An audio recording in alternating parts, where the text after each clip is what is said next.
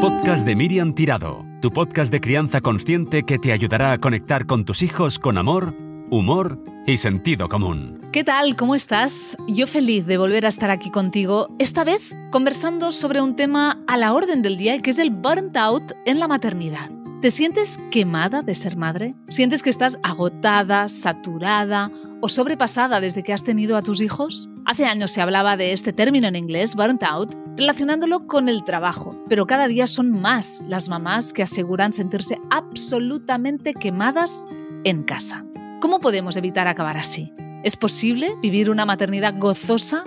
¿Cómo hacerlo? Intentaré resolverte estas dudas para que al terminar el episodio te sientas más comprendida, pero también con un plan para poner en práctica y así sentirte mucho mejor. Venga, empezamos. La respuesta. La idea de hablar del burnt out me la dio una seguidora que un día me mandó un mensaje por Instagram y me dijo, estoy quemadísima con lo de ser madre. No llego a nada, me siento estresada, agobiada y a veces también deprimida. ¿Cómo he llegado a esto? ¿Qué puedo hacer? Quizás ahora que has escuchado su mensaje, sus palabras, te ha resonado fuerte dentro, porque tú también, en alguna ocasión, te has sentido así. Yo creo que la gran mayoría de madres nos hemos sentido así en algún momento. Yo me he sentido así en algún momento también, porque son muchas cosas las que ocurren cuando llega a nosotras la maternidad. Por un lado, queremos hacerlo todo muy bien, y esa autoexigencia que ya de por sí tenemos las mujeres encima, se incrementa con creces en la maternidad. Queremos ser un modelo de madre, pero claro, es algo que nunca antes hemos hecho y nos damos cuenta de que no es tan fácil como habíamos pensado. Creíamos que sería un pim pam, que aprenderíamos rápido, que sabríamos cómo hacerlo, que no haríamos muchas cosas de las que hicieron nuestros padres y que no nos gustaron, pero luego, a la hora de la verdad, nos damos cuenta de que es mucho más difícil de lo que nos habíamos imaginado. Además, nos damos cuenta, a veces más pronto y a veces más tarde, de que la sociedad no ayuda a la maternidad y de que, más a menudo de lo que nos gustaría, estamos más solas que la una, sintiéndonos invisibles y poco atendidas en un momento de máxima vulnerabilidad. Aparecen además a veces roces con la pareja, si es que la tenemos, y esto incrementa la sensación de soledad y de inseguridad. Pero no es solamente eso, hay más. Las obligaciones de la vida diaria, el volver a trabajar y separarnos cuando muchas veces ni nosotras ni nuestro bebé estamos preparados para hacerlo. Todo eso nos provoca un estrés tremendo que se acumula al que ya sentimos con tanto cambio que ha acontecido a nuestras vidas. Y el bebé crece, y aumentan las tareas, y quizás tenemos otro hijo, y está el cole, los horarios, el trabajo, una casa por ordenar y limpiar, comidas que hacer, compras que hacer, compromisos familiares y sociales, y un largo etcétera que parece que no acaba nunca. Muchas madres tienen la sensación que su vida es cuidar y trabajar, trabajar y cuidar non-stop. Y pasan los días, las semanas, los meses y los años y a veces se acumula mucho tiempo sin una tenerse en cuenta, ni darse aquello que necesita.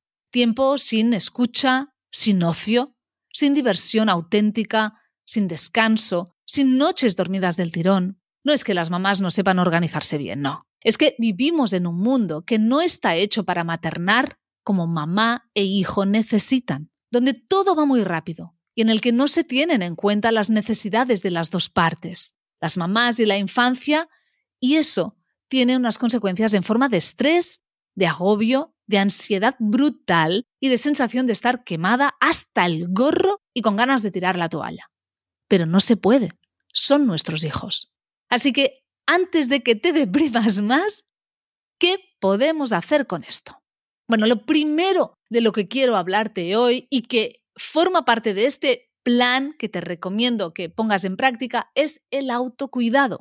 Tiempo para una. Tenemos que tener tiempo. El cuidador es imprescindible que se cuide. Y eso tenemos que grabárnoslo a fuego en la piel, porque si no, tenemos esa tendencia de irnos dejando para el final. Pero ese final ya sabemos dónde termina, en estar quemadas, en no poder más, en que nuestro vaso se desborde y que acabemos haciendo cosas, diciendo cosas que no queremos hacer ni decir. Así que tenemos que encontrar tiempo para una, aunque solamente sean cinco minutos al día para parar, respirar tenernos en cuenta y preguntarnos cómo estoy y qué necesito ahora. Necesitamos esta autoescucha que es imprescindible para podernos sentir mejor y para poder saber hacia dónde tiene que ir nuestra acción consciente, cómo ayudarnos a sentirnos mejor. Te recomiendo también que te preguntes qué te hacía feliz antes, qué cosas te hacían resonar desde el gozo, qué cosas te hacían sentir placer qué cosas te hacían sentir bien contigo misma. Porque no puede ser que después de tener hijos, todas esas cosas, absolutamente todas, queden aniquiladas de nuestra vida. Porque es verdad, los hijos nos aportan muchas cosas bonitas y nos llenan muchísimo. Pero no es su responsabilidad hacernos felices, no es su responsabilidad llenarnos. Y tenemos que también tener esas muchas otras cosas que nos aporten ese punto, ese nivel de gozo en nuestro día a día. Y eso depende de nosotras, es nuestra responsabilidad volver a conectar con aquellas cosas que nos hacían felices. Y que sí, a lo mejor algunas han cambiado y ahora ya esas cosas ya no nos hacen felices, pero tenemos que volver a encontrar que ahora nos resuena dentro y nos llena de energía, que nos carga las pilas. Para una será leer cinco minutos al día, leer una novela o leer algo que le aporte, que la ayude en esos momentos. Para otra será hablar cinco minutos, diez minutos con una amiga por teléfono y contarse cosas y desahogarse. Para otra será salir a caminar un rato, moverse, hacer deporte. Todo eso, lo que a cada una nos hace sentir bien, tiene que ser un imprescindible en nuestra rutina diaria, semanal, mensual para poder entrar gozo en nuestro cuerpo. Nuestro cuerpo necesita dosis de placer y de conexión con esa esencia nuestra que nos hace vibrar. Y no podemos relegarlo a, bueno, dentro de X años. No podemos esperar tanto, si no, nos quemamos. Pero hay más cosas que podemos hacer. Rodéate de gente que te sume, no que te reste. Y a veces, en nuestra maternidad, aparte de que estamos muy solas, a veces, cuando no estamos solas, no estamos cerca de gente que nos sume. Al contrario, nos restan, nos critican, nos sentimos juzgadas, nos sentimos lejos de estas personas. Rodéate de gente que sí te apoye, que sí te dé ese aire para respirar más cosas. El ejercicio está demostrado que es algo que nos ayuda muchísimo a canalizar todas esas emociones de las que he hablado antes, ese agobio, ese estrés, esa ansiedad, etcétera, esa sensación de, de estar ahogándote para poderte sentir más liberada, más feliz, vas a segregar endorfinas y esto te va a ayudar a sentirte muchísimo mejor y tu cuerpo va a estar más cansado, pero en otro, de otra forma, no un cansado mentalmente a nivel de quemado, estresado, sino un cansado físico que ayudará luego también a descansar mejor. Así que muévete, toma el sol. Unos minutos de sol al día te vendrán muy bien para tener esa vitamina D que también te hará sentir mejor y que es tan necesaria. Hay más cosas también. Te recomiendo que tomes conciencia también de cómo te hablas a ti misma. Mírate al espejo por lo menos una vez al día y dite cosas bonitas, por lo menos una vez al día. Que tu mirada, lo que tú te devuelvas, sea algo positivo. Esas cosas que dirías a una amiga, tienes que poder decírtelas también a ti misma. Porque muchas veces, en vez de decirnos cosas que nos empoderan, que nos hacen sentir bien, nos acabamos machacando y nos tratamos fatal. Nos decimos cosas que nunca diríamos a nadie, a, a quien quisiéramos, porque nos hemos acostumbrado a tener ese diálogo interno, crítico, juzgador, que nos machaca, que nos humilla y que nos hace sentir muy mal. Esto para nada nos va a ayudar a sentir, a vivir una maternidad gozosa y plena. Así que borra ese diálogo interior tan negativo si es que lo tienes y ponle atención, ponle conciencia para cambiarlo a un diálogo que sea empoderador, que sea nutritivo y que te aporte una mirada compasiva, una mirada bonita y llena de amor. Tú mereces tu propio amor. Más cosas que es importante que tengas en cuenta y que te ayuden. La autorregulación emocional. Regularte emocionalmente es imprescindible y muchas veces ni nos han enseñado ni sabemos cómo hacerlo. Lo primero que tienes que hacer es estar pendiente de cómo te sientes, estar con esa mirada hacia ti y preguntarte más de una vez al día cómo me siento hoy. Observar si puedes ponerle palabra a eso que estás sintiendo, observar si estás conectada con tus emociones y cuando estés consciente de qué es lo que estás sintiendo, uff, me estoy sintiendo agobiada, por ejemplo, respira eso, respíralo, da espacio a ese agobio y escucha qué es lo que ha venido a contarte. Porque a lo mejor ese agobio te ha venido a contar qué es lo que ahora necesitas. Y esa necesidad que necesita ser escuchada merece ser también atendida. Pero no podrás serlo si no te tienes en cuenta, si no te haces ese espacio para parar un momento y atenderte. No podemos ayudar a regularse a nuestros hijos si nosotros no sabemos regularnos. Con lo cual, tienes que aprender a surfear esas emociones, a tenerlas en cuenta, a escucharlas, a observarlas, a respirarlas y aprender a canalizarlas de una forma que puedas dar salida a esa energía emocional para que se transforme y para que te devuelva luego bienestar emocional. Para ello, imprescindible, respiración. La respiración es una herramienta que tienes 24 horas al día contigo y que tienes que practicar una respiración consciente, pero también el journaling, poder escribir, por ejemplo, cada vez que te vas a acostar, cada noche, cómo me he sentido hoy, cómo he estado hoy, cuál, es, cuál ha sido y en qué momento la emoción que más me ha costado de transitar. ¿Por qué me ha costado tanto transitar esa tristeza que he sentido por la mañana cuando me han contado X? ¿Y a qué me ha conectado esa emoción? El poderle poner ese, esa mirada con perspectiva antes de acostarnos y observarlo desde una cierta distancia, observar cómo nos hemos sentido nos va a ayudar muchísimo a tomar conciencia y a tomar luego acción para eso que tanto necesitamos y que a lo mejor no estaba siendo escuchado. Si todo eso que te estoy contando dices, pero es que yo no sé hacerlo, a mí no me va a salir, yo no sé cómo hacer esto que me dices, es importante que busques ayuda con alguien que te pueda acompañar en este proceso de autoconocimiento emocional, de acompañamiento emocional. Ve a terapia ah, durante un tiempo para que puedas volver a conectar con tu esencia, con tus emociones, para que te ayuden a poner nombre a eso, a saber cómo transitarlo de una forma asertiva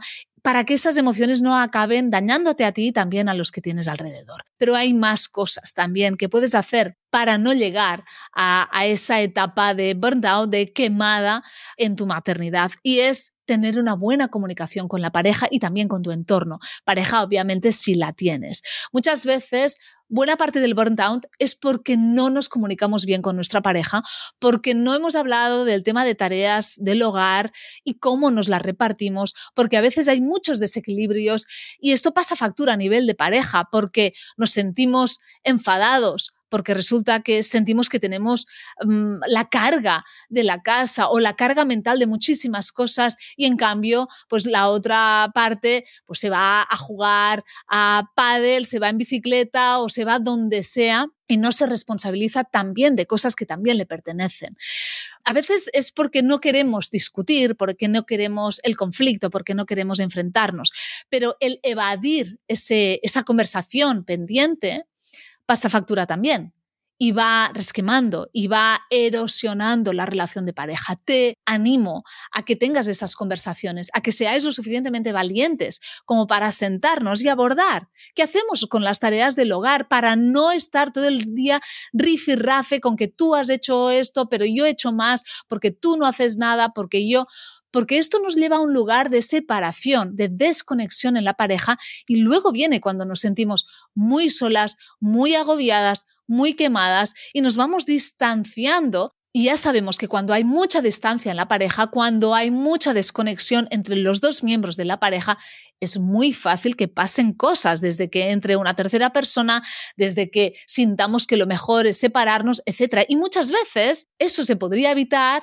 habiendo abordado los conflictos que aparecían desde un lugar más maduro, más adulto y sin miedo, sin miedo a tratar temas que a veces nos parecen espinosos porque tampoco nos han enseñado a hablar de aquello que nos agobia, que nos preocupa desde un lugar asertivo. Y solemos comunicarnos con la pareja desde el es que tú, acusando, atacando y obviamente cuando atacamos la otra parte que hace defenderse también con otro ataque. Y desde el ataque, ataque, nunca vamos a resolver esta situación que a lo mejor se ha creado dentro de la pareja por desigualdades, por falta de comunicación, por necesidades emocionales que no hemos transmitido a la otra parte y que sentimos que a lo mejor ya debería de deducir qué es lo que me pasa y luego yo me muestro enfadada y la otra parte dice es que no sé, no entiendo qué es lo que le está pasando y no me dice nada, se lo pregunto y me dice nada, nada, no me pasa nada.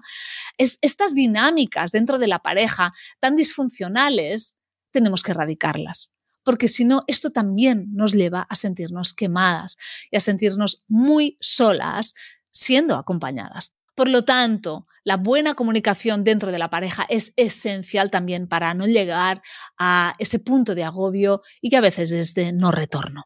Más cosas. Dentro de esta comunicación de pareja también tenemos que hablar de sexualidad, porque muchas veces buena parte de esos roces vienen por cosas no dichas en el tema de la sexualidad. No hablamos de cosas que necesitamos o que nos gustan o que ya no nos gustan o que ya nos disgustan y esa bola se va haciendo más y más y más grande. Tenemos que hablar de sexualidad, tenemos que podernos mirar a la cara, mirar a los ojos y decirnos, ¿cómo estás? ¿Cómo te sientes? Y darnos el espacio de pareja, aunque solamente sean cinco minutos al día también, para poder estar juntos, darnos la mano, abrazarnos y decirnos de alguna forma, a veces con palabras, pero también a veces con gestos, eres importante para mí.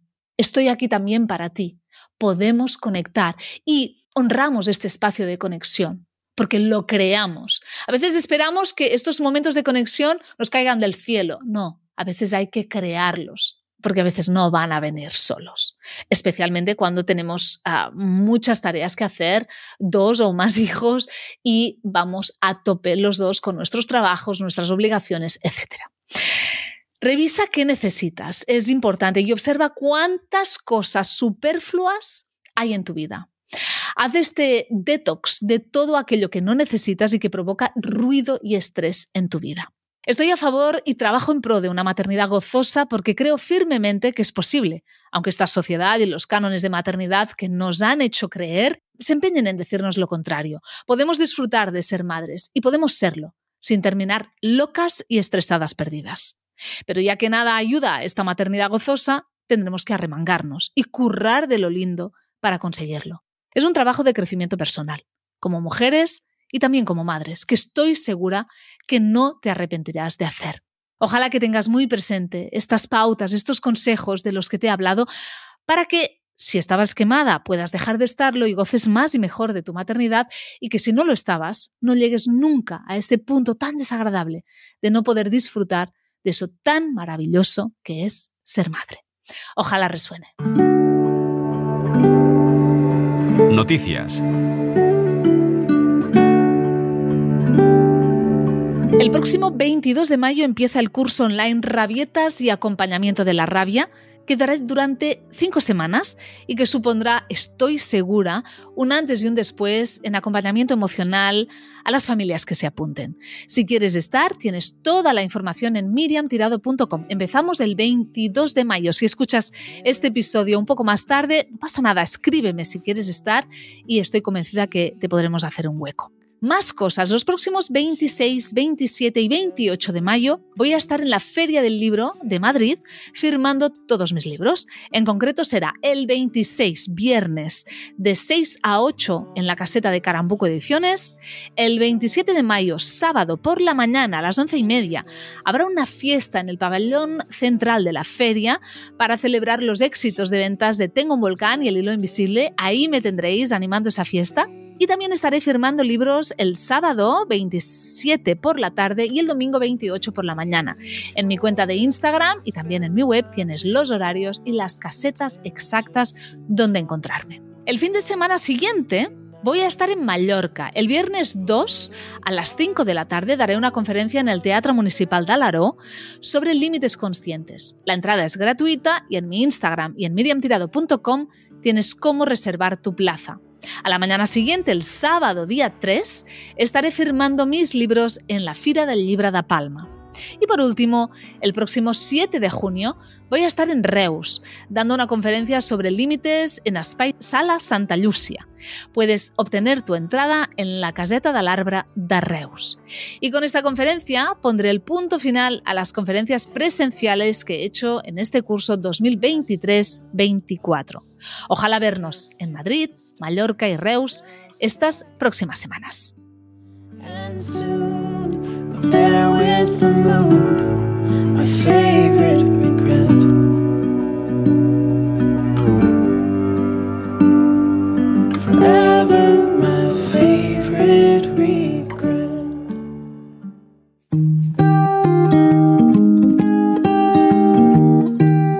Aquí este episodio número 24 del podcast de Miriam Tirado, tu podcast de crianza consciente.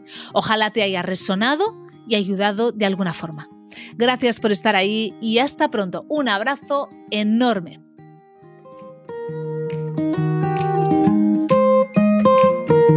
El podcast de Miriam Tirado, tu podcast de crianza consciente que te ayudará a conectar con tus hijos con amor, humor y sentido común.